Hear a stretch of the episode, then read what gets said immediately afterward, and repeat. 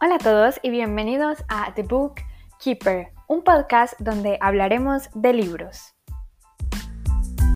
Hoy estoy muy, pero muy, pero muy contenta porque les traigo una untadita de una saga que para mí significa mucho porque fue la primera que leí.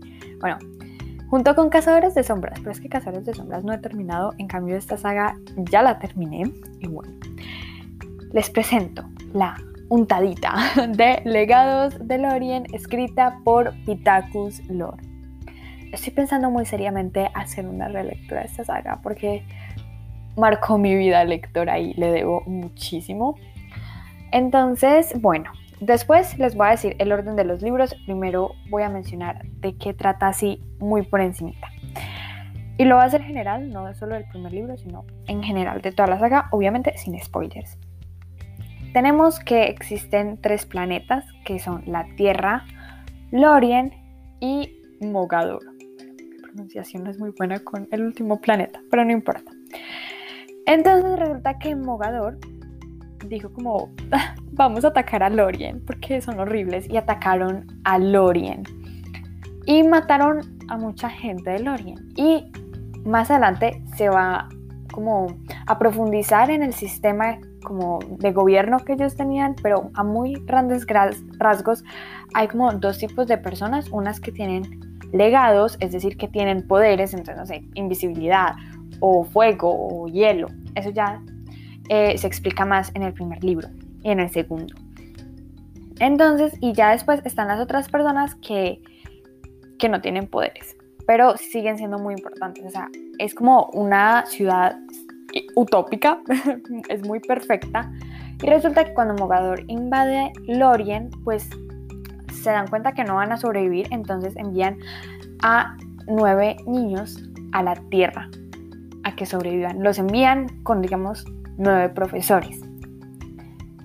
Y bueno, aquí empieza la aventura, porque ellos obviamente tienen poderes y se tienen que ocultar de los mogadorianos que los están buscando por toda la tierra.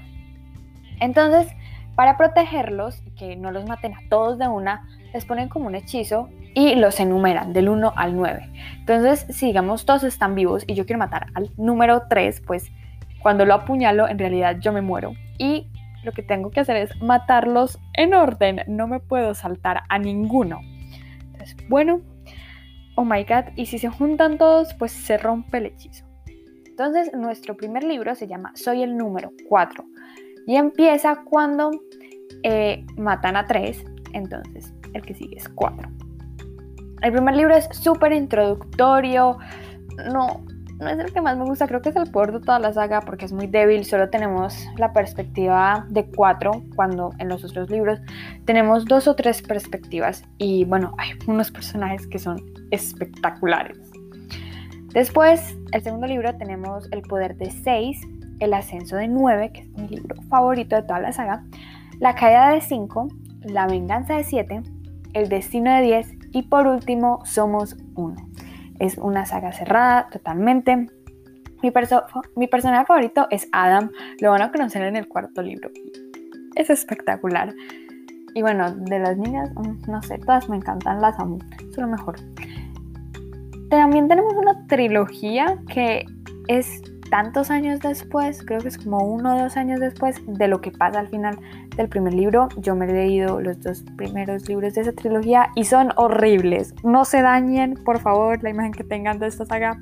No lean esa trilogía, lean, son los, los libros principales que son muy buenos. Ya dije, el primero es una caca, pero los otros son geniales.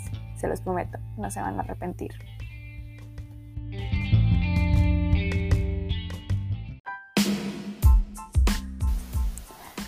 Bueno, eso fue todo por el episodio de hoy. Espero que les haya gustado.